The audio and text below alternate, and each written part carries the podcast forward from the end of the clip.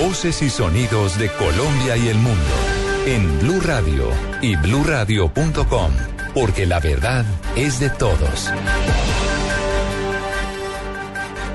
Punto de la mañana ya ruedan en Bogotá los primeros buses azules del sistema integrado de transporte. Mañana arrancarán otras dos paradas de servicio. Paola Bermúdez. Para Transmilenio, la primera jornada de operaciones de los buses azules complementarios en zona urbana se cumplió sin ningún contratiempo y con buena aceptación de los usuarios. 28 buses se pusieron al servicio en las dos rutas que funcionan desde ayer. 1.500 pasajeros se transportaron en la ruta Aeropuerto Centro Andino y 1.100 lo hicieron en el recorrido entre Altos de Suque y Palo Quemao. El servicio funciona hoy desde las 6 de la mañana hasta las 10 de la noche. Paola Bermúdez López, Blue Radio.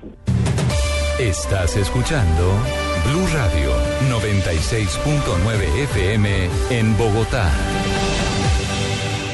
vamos a estar quietos sin mover los vehículos en toda la geografía nacional.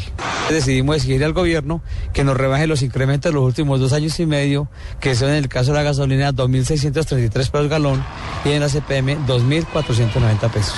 Va a ser en marchas de 5 o 10 kilómetros por hora sin recoger pasajeros. Escuchaban a Jorge García y Fabio Bustamante, dos de los líderes que promueven el paro de transportadores convocado para mañana lunes en todo el país por las alzas en los precios de los combustibles.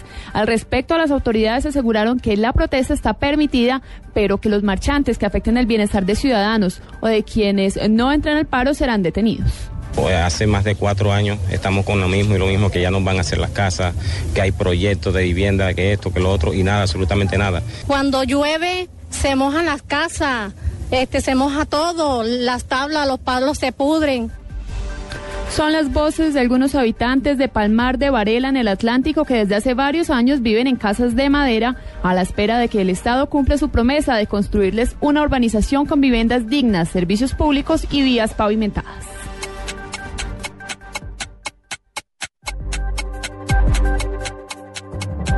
Dos grados en la escala de Richter se registró en el municipio de Acandí, en el Chocó. Aunque el temblor tuvo una profundidad menor a 30 kilómetros, no dejó daños materiales ni personas afectadas. A esta hora, los organismos de atención de emergencias continúan con el recorrido para valorar la situación en la zona.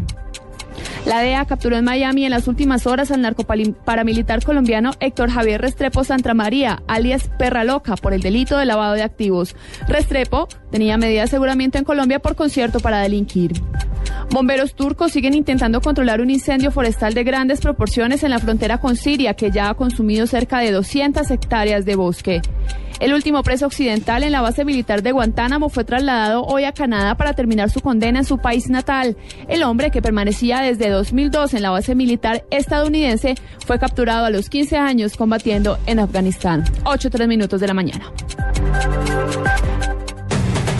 Estás escuchando Blue Radio 96.9 en Bogotá, 96.3 en Villavicencio, 103.1 en Neiva, 91.5 en Cali y bluradio.com.